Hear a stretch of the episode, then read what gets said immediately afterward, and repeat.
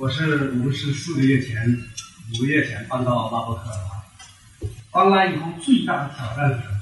呃，不是说我们很娇惯啊，在这个西雅图被娇惯了啊，而是说这个一个人对一个新的地方的温度，一定会有一个适应的过程。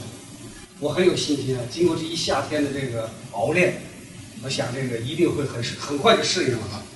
其实我在西雅图的时候还是蛮期待德州的高温的，那个时候我在身体。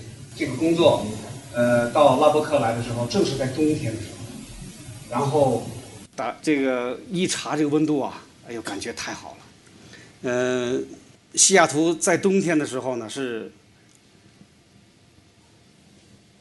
呃，阴冷，下雨，然后感觉到我很期，就是我很期待要来到，哎，要来到拉伯克哈。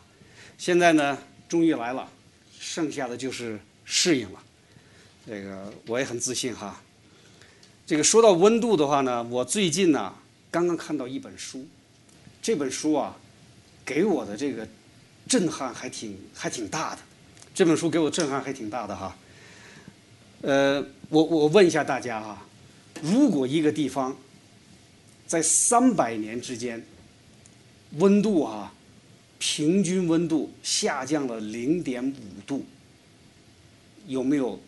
很大的后果影响，这一个地方啊，三百年间平均下降了零点五度，也就是这是摄氏度，华氏大概就下降到零点九度，好像差别不是很大哈，好像差别不是很大，或者几乎没有什么感觉。如果我们今天出到外边去，呃，外边是八十度和八十一度，基本没有什么太大的区别哈。但是这本书里告诉我。说这零点五度的差别，摄氏度啊，零点五度的差别啊，可能会产生历史性的变化，可能会产生历史性的变化啊。比如说啊，这呃这位教授叫 Parker 哈，他指出啊，他说在温带气候当中啊，如果春季的平均温度下降了零点五度，下降了零点五度，春季的时候，就代表什么呀？就代表着这个。最后的一场霜冻啊，可能会延长十天，可能会延长时间。而如果在秋季，如果这个平均温度下降了零点五度的话，有可能这个第一场霜冻啊，要提前十天来到。这意味意味着什么呀？意味着，如果在海拔一千米，也就差不多我们拉伯克这个这个位置哈。它的这个粮食欠收的可能性增加了，你降了零点五度以后啊，这个粮食欠收的可能性增加了一千倍，一千倍，啊，呃，零点五度的变化，这就是生死的变化，意味着生死的变化。为什么这么说啊？你冬天呢来的早了，或者冬天离开的晚了。晚了十天，啊，这个农作物啊，可能就是毁灭性的这个灾难。对农作物来说，那温度降低了零点五度，这个庄稼就没有了，或者是不能再生长了，没有收成了，或者对这个婴儿来说，它存活不下去了，太冷了。啊，这是在一千年前、两千年前啊，然后我们这个收成也没有了。过了二十年，我们就会发现呢。我们可能会少了一代人呐，可会少了一代人呐，啊，这个青壮年没有了，这个整个社会啊就进入了生死存亡的危机了。零点五度的变化，零点五度的变化，这个今天可能还好一点哈，但是在古代，零点五度的变化，那就会产生巨大的问题，啊，会产生巨大的问题。但今天虽然我们我们的力量很强了。但仍然，我们还要注意这个气温的变化对我们生活的影响。那从气温就回到今天这个这段经文了哈。今今天这段经文，这段经文呢，实际上就两个人主要，一个是耶稣，一个是利位，就这两个人。我们会看看今天的这段经文，今天的这段经文哈，今天这段经文。两千年的时空会给我们带来什么样的启示？也就是说，这两千年耶稣的教导，两千年前的耶稣教导，对我们的今天是一个什么样的挑战？是一个什么样的挑战？这段经文呢很短，只有五节哈，情节也很简单。耶稣就是在在走啊，走到走到湖边呢，他给翻译成海了哈，就是湖边呢，走到湖边了。耶稣那个时候的讲道啊，有时候是坐在一个地方，大家围围过来坐在他的脚边；有时候他就走啊，一边走一边讲啊，那些门徒们就跟着他，一边走一边听。那这次呢，耶稣可能是走到了一座桥上的了，因为那时候那个关口啊，或者说那个收税地方啊，都建在桥上边。为什么？你必须得走桥啊，你走桥你就得交税啊。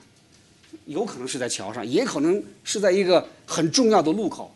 这时候他遇到了立位，他遇到了立位，然后呢，就对立位说了一句话：“你跟随我吧。”就讲了一句话，然后立位就抛下了所有，跟随了他。啊，这个立位啊，也和我们前前几个星期查考的一样，就像这个彼得的兄弟和这个呃。那叫什么？叫雅各兄弟一样，也是抛下了一切，就跟随了耶稣。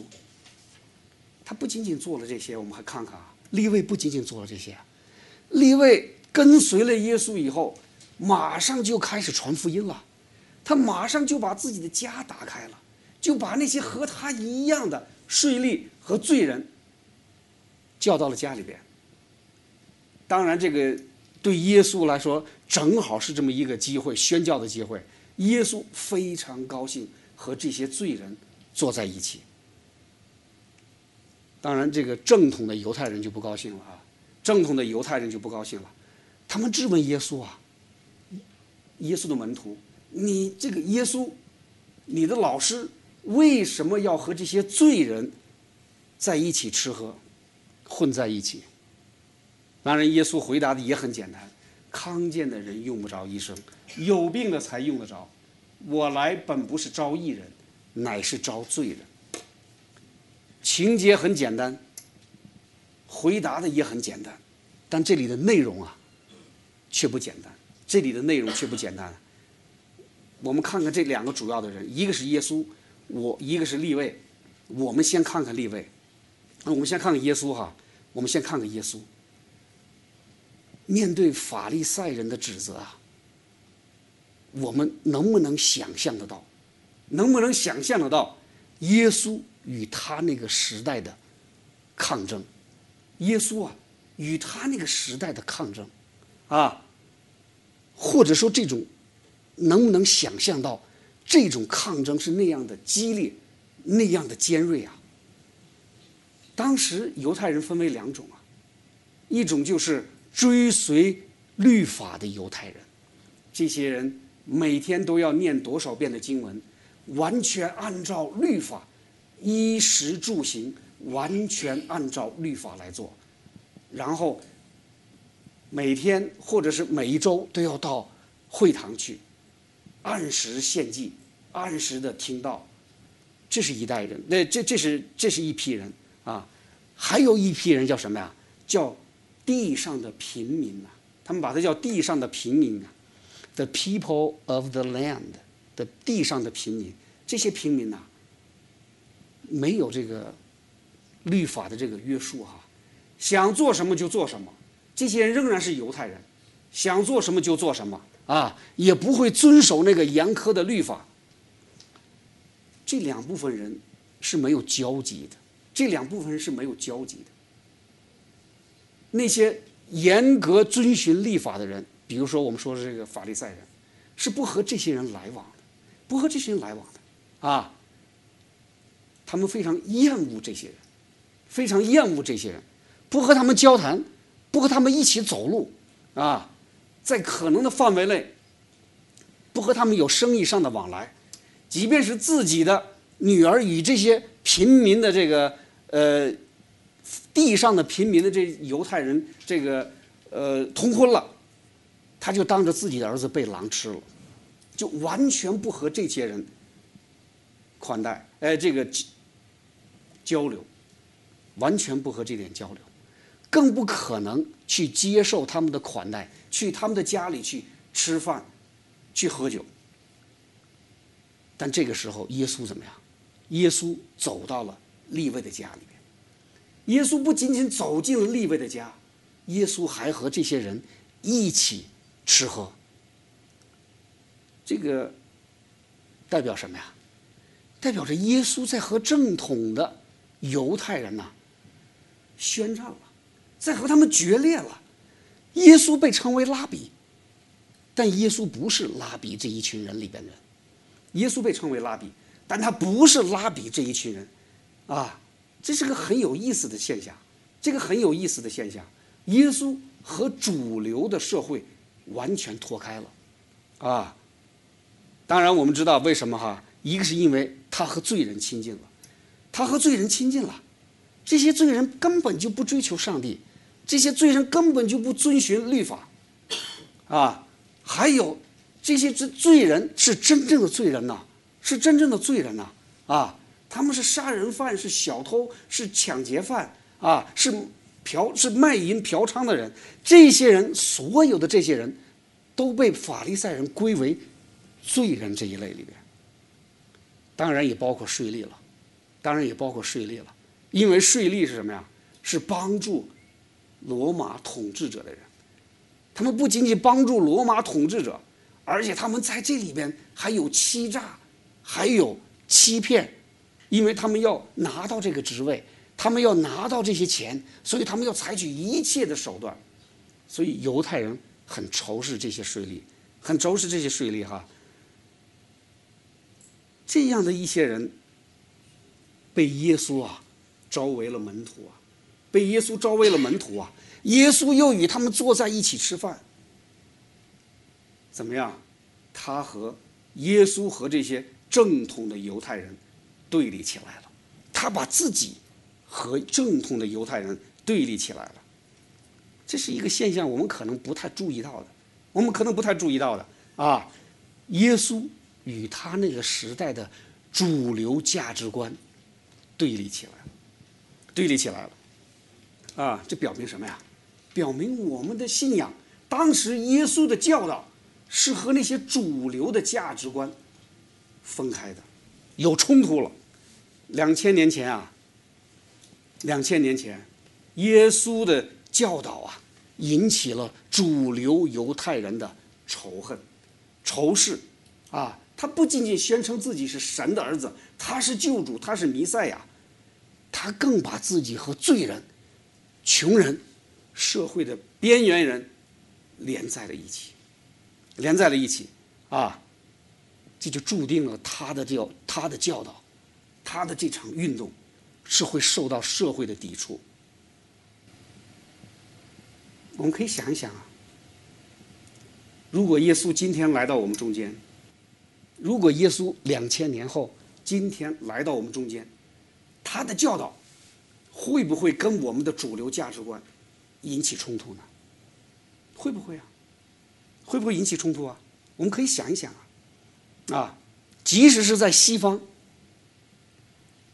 即使是在西方，当我们看到这种欧洲的教堂的富丽堂皇的时候，看到那个一千年前的这个教皇手上戴着欧洲最大的钻戒的时候，想想耶稣的教导，想想耶稣的价值观，是不是已经和？基督教和社会的主流产生了问题了。即使到今天，即使到今天呢，当我们去到教会的时候，我们会看一看，我们会看一看呐，啊，人们衣冠楚楚啊。我们教会好像还还不是很明显啊。我在西雅图的时候去那些美国教会，真的是西装革履，衣冠楚楚来到教会，然后在那里敬拜。在那里唱诗，在那里听讲道，哦，在那里祷告。这样的教会，这样的教会，啊，又有多少是和社会联系在一起了？你有多少是和社会联系在一起了？那些信徒们，这些基督徒们，啊，为自己的痛苦祷告，为自己的需求祷告。啊，为自己的这种磨练祷告。有没有想到那个外边的世界啊？有没有想到外边的世界啊？有没有想到耶稣当时那些朋友啊，那些最亲近的人呐？有没有啊？我在教会里边，我在教会里边，我就曾经接待过几个因为卖淫留下案底的求助者。我接触过几个，不是一个。这些人来到教会的时候啊，诚惶诚恐啊，脸上带着谦卑啊。但是他们肯定不是基督徒啊，因为他们就不知道啊。两千年前呢，那个教会是他们的家呀，是他们的家呀，啊，一脸谦卑，唯唯诺诺，因为什么呀？因为他和我们差别太大了，啊。和我们差别太大了，和我们的感觉太大了，差别。我们都是什么呀？知识分子啊，留学生啊，中产阶级啊，啊，高高兴兴的，我们每天穿的周周日 穿的整整齐齐来到教会啊，和我们的反差太大了，啊。说句比较尖锐的话啊，回到两千年前呐，我们是不是就像那些？去会堂的法利赛人呐，是不是像去会堂的法利赛人呐？啊，我们我们说呀，我们是耶稣的门徒啊。可我们交往的所有人都是这什么呀？往来无白丁啊！耶稣眼里的是什么人呢？是税率啊，是罪犯呐，是小偷啊，是强盗啊，是杀人犯呐。我们所做的这些事情，不正是耶稣所反对的吗？当时啊，不正是耶稣当时讲的那句话吗？我来本不是为义人，而是为罪人呐。哪里出问题了？是耶稣出问题了吗？不是啊，耶稣不会出问题的，只能是我们出问题了。耶稣从来不会变的，只能是我们变了。我觉得真的是。这是一件很痛心的事情，真的是一件很痛心的事情。当然，我不是特指我们教会啊，这是件很痛心的事情啊。我们不仅仅没有了对底层这种底层社会的人民的这种同情与关心呐，我们不仅仅没有它了，我们只是关心我们自己呀，关心我们的痛苦啊，关心我们的这种磨练呐，关心我们的问题呀。我们想不想到外头啊？行，有没有想到外头啊？啊，我并不是说我们每我们都要出去啊，我们都要出去挽救每一个无家可归者，每一个吸毒者，每一个卖淫的人，啊，每一个这个苦苦挣扎的低收入的人呢？我没有这种能力啊，但我们至少要有那种心呐，至少要有那种心呐，至少要知道两千年前耶稣在做什么，啊。至少要听，我们不仅仅是把圣经拿过来去学习耶稣的话语，我们要知道两千年前耶稣在做什么，耶稣周围的是一群什么样的人，耶稣所反对的是什么样的人，啊，我觉得我们可能我们的这个来到教会以后，我们的环境，我们的这种呃交往的人。我们可能就渐渐的忘掉了，忘掉了两千年前，忘掉了两千年前，啊，忘掉了两千年前，那是一个信徒们是什么样的一个温度，忘掉了，啊，不仅仅是气温呐，基督徒的温度我们忘掉了。这个人是谁啊？今除了今天早晨能够参加英文崇拜的以外，可能应该没有多少人知道这个人啊。施达德翻译成英文以后，他给自己翻译成的英文，呃，中文是施达德，Star。一八六零年到一九三一年，这是一个出生于英国上层社会家庭的这么一个人哈。看看他年轻时候的照片哈，这是兄弟三个人呐，看着是就是完全和其他人不一样，他是中间的那一位哈。他的父亲。就是在印度呃，贸易发了财以后回到了英国，成为了一个很富有的家庭。然后他的父亲成为了基督徒，当然了，应该是后来又再次重新认识主了哈。他把他的整个生命都改变了，然后他让他的孩子也去经历耶稣，经历上帝。他们当时受的最好的教育，中学是在那叫什么呃，叫叫什么叫那个伊顿公学啊，在那个地方读的中学，然后大学呢又去的是剑桥大学。然后是，就是一个很健壮的一个，很这个当时很合乎潮流的一个人。他当时在英国最有名的是板球手之一，是一个很好的运动员，健美的身体啊。但是当他成为了基督徒以后，当他听到了耶稣的呼召了以后，怎么样？他要去传教，他要去传教。他的父亲过世以后。留给了他一大笔财产，当时相当于今天的大概有两千万美元。除了自己的生活所需的以外，全部捐献出去，就给了宣教组织和教会。然后呢，就到了中国，就到了中国。这是我们当时可能有些人会听到过叫剑桥七杰，剑桥七杰啊，这就是他们这这个最边上那个后边的，这就是他。他们被送到了山西，当时和这个当时有一个很有名的内地会的牧师叫戴德生啊，戴他参加了加加入戴德生教会的这个内地会，然后把他们就送到了山西，送到了山西，是在一位中国教会的中国牧师的领导下，这个中国牧师大家可能有好多也听过叫席圣魔呀，这席圣魔本身也是一个很有故事的人，啊，他也有很有见证的经历，这些人就被送到那里头。甚至于他的婚礼都是席圣魔牧师来主持的，完全的自卑，要不完全的把自己就是降低了自己，然后呢，来到了神的面前，来服侍中国人，来服侍中国人，啊，他在中国生了四个女儿，就是而且当时后来他身体变得很差了，后来就回到了英国，回到英国以后，到。到一九从一九零零年到一九零六年，又到了印度，到了他父亲曾经做生意的地方，又做了六年的宣教师，然后从一九一零年开始，一直到他去世一九三三一年，他就是在非洲宣教，就在非洲宣教，可以看到最后边那个最高那个应该就是他了哈，这就是一个基督徒。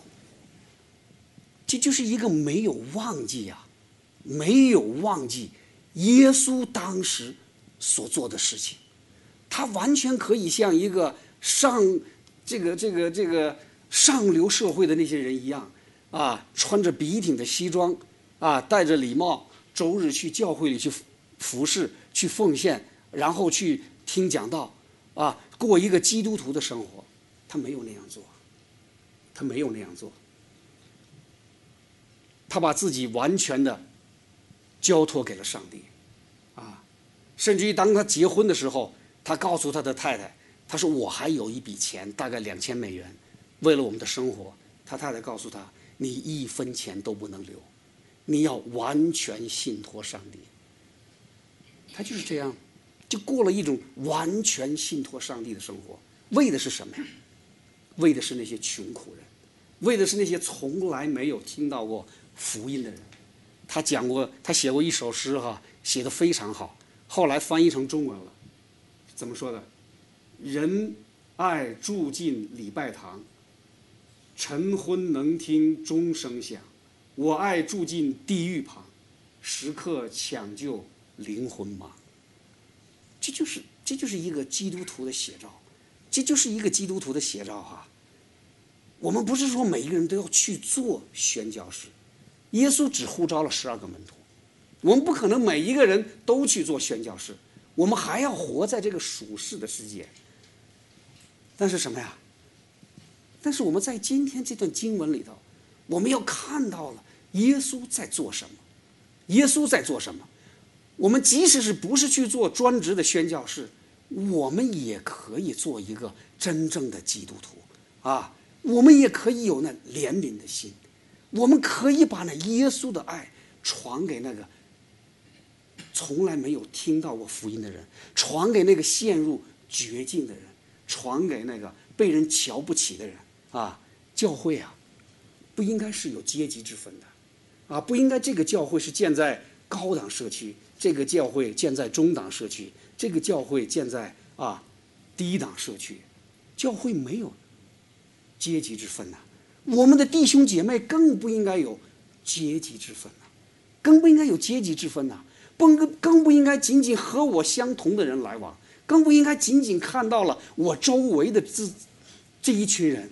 把自己封闭在一个圈子里边，我们要看重的什么？我们看重的是灵魂。啊，要像耶稣那样，也要像这个 Star 的那样，要去抢救灵魂。啊，不是把自己封闭起来、隔绝起来，和这个社会脱离，最后就成为了一个法利赛人。啊，这就是耶稣啊。耶稣这个角色，在今天这段经文里。给我们的启示，给我们的启示，然后下一个人就谁呀？就是立位啊！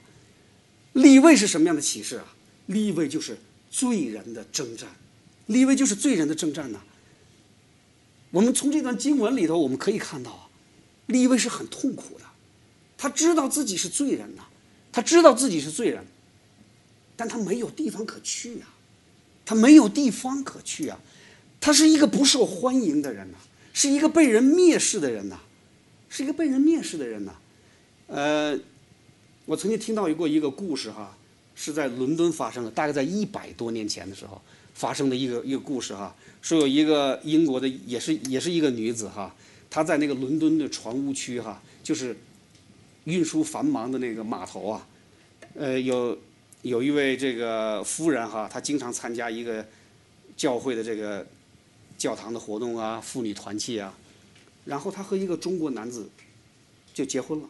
当时因为在那个地方有很多的码头的工人，或者是开船的人，就船上的人都是中国人去的，生了一个混血的孩子。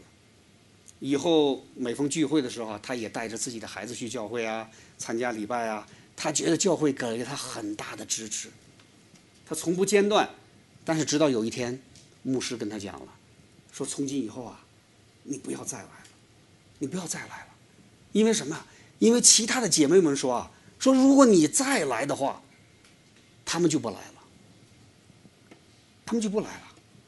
然后他就望着这牧师，他就讲啊，他说牧师啊，我知道自己是一个罪人呐，但我去什么地方寻求安慰啊？我去什么地方？像不像立位啊？像不像立位啊？后来当然有另外一个教会叫救世军的这个 Salvation Army，欢迎他过去，啊，欢迎他过去了，他又重新回到了上帝的家庭。这就是立位啊，这就是立位当时的遭遇啊，他找不到收容他的地方啊，他是征战的呀，他为自己的罪征战，他为自己的信仰征战，直到耶稣收留了他。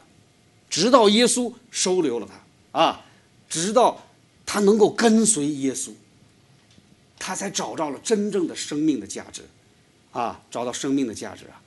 呃，周五的时候，张欣姐妹呃带领查经也提到了哈，立位的这种据这个把自己所有一切的舍弃啊，甚至于要大过彼得兄弟和雅各兄弟，他什么都没有了，他再也当不成税吏了，但是他具有这样的决心。他具有这样的决心，这样的决心呢？因为他承认自己是罪人，他自他承认自己是罪人呢，这是一种征战，这是一种征战。我们有很多人不承认自己是罪人，我们很多人不承认自己是罪人，尽管我们每天都在犯罪，我不是罪人呐，我没有杀人，没有放火，没有偷盗，但是他没有看到啊，在他身上的自私，在他身上的冷漠。在他身上的骄傲，在他身上的说谎，啊，这些罪没有看到，这些都是罪，这些都是远离上帝带来的后果。如果我们是罪人，但又不承认罪的话，就像这段经文，耶稣不会拯救你了，也会耶稣不会拯救你。你认为自己是康健的人，耶稣不会拯救你。为什么立位被拯救了？为什么立位被拯救了？有两个人上店里去祷告，一个是法利赛人，一个是税吏。法利赛人站着，自言自语的祷告说：“神呐，我感谢你，我不向别人勒索不义奸淫，也不像这个税吏。我一个礼拜崇拜，我一个礼拜进食两次，凡我所得的都捐上十分之一。”那税吏远远的站着，连举目望天也不敢，只捶着胸说：“神呐，开恩可怜我这个罪人吧。”谁得救了？只能是那个捶着胸喊叫说：“神呐，开恩可怜我这个罪人的人得救了。”这得救了，因为他知道自己是罪人，他知道是自己是罪人，他才知他才想要。去被赦免这个罪，他才想要得到新的生命，啊！这就像耶稣在约翰福音讲的这句话说：“然而，你们不肯到我这里来得生命啊！有些人是不肯到耶稣那里去得生命的，但是立位有，立位有，所以说认罪是一回事情，然后还要跟随跟随耶稣，二者。”不可缺一，二者不可缺一，啊！如果你还不是基督徒，你真的要思索罪的问题了，啊！如果承认自己是罪人，那就要紧紧跟随耶稣，像利未那个样，得到医治啊，得到医治。说除了认罪，真的是我们还要跟随耶稣，还要跟随耶稣，还要去传播福音，没有耽搁，就像利未那样，就像利未那样。什么是基督徒啊？立位就是基督徒啊，立位就是基督徒啊，认罪、悔改、传福音，认罪、悔改、传福音啊！我们看到了吧？我们每一个人都不一样，两千年前的基督徒和今天的基督徒不一样。你坐和你坐在旁边的人也不一样，但是我们都有一样的地方，就是说，只有当你认罪、悔改。传福音的时候，你才是一个真正的基督徒，才是一个真正的得救的人，啊！所以说，我们真的是要时时刻刻的看一看我们的温度啊，真的是是不是冷却下来了？是不是冷却下来了？除了对社会上的不公不义看不到以外，我们对自己的信仰也看不到了，对自己的那股热情从。受洗的那一天开始到今天也看不到了，也看不到了。这就是回到刚才那话题啊，零点五度啊，零点五度不是多大的差别哈，可以影响人类的生存。啊，我们基督徒的这个温度有没有变化？有没有变化？啊，我真的有时候我们就是看到这段经文的时候啊，看到今天耶稣去呼召立位的这段经文的时候啊，我觉得。有时候感觉很恐怖，甚至于感觉很讽刺。我们是耶稣的追随者，我们是耶稣的基督徒，最后我们做的事情是耶稣反对的。我觉得这个事情真的是让我们要引起深思，要引起深思啊啊！我们真的是不再敏感了，对我们的信仰不再敏感了啊，把我们和耶稣对立起来了啊！真的是今天这段经文呐，给了我们一个很大的启示，让我们看到这种属灵的征战，看到这种属灵的征战呐啊！我们每天呐，真的是我们自己活在这个世上的时候，我们每天去祷告、去读经、去认、去和耶稣在一起的时候，我们想没想到，我们怎么样做才是一个真正的基督徒？怎么样做才是一个他喜悦的基督徒？啊，真的是要呼求，要祷告，要警醒，真的是要看待耶稣啊最早对我们的呼召，要想一想耶稣是怎么样呼召我们的，啊，我们要随时要想一想，我们当时在受洗时候承诺立下的承诺，我们忘没忘记啊？我们忘不忘记啊？我们每天有没有在信仰的路上，每日在更新自己啊？每日在更新自己啊，成为一个真正的基督徒啊！阿门。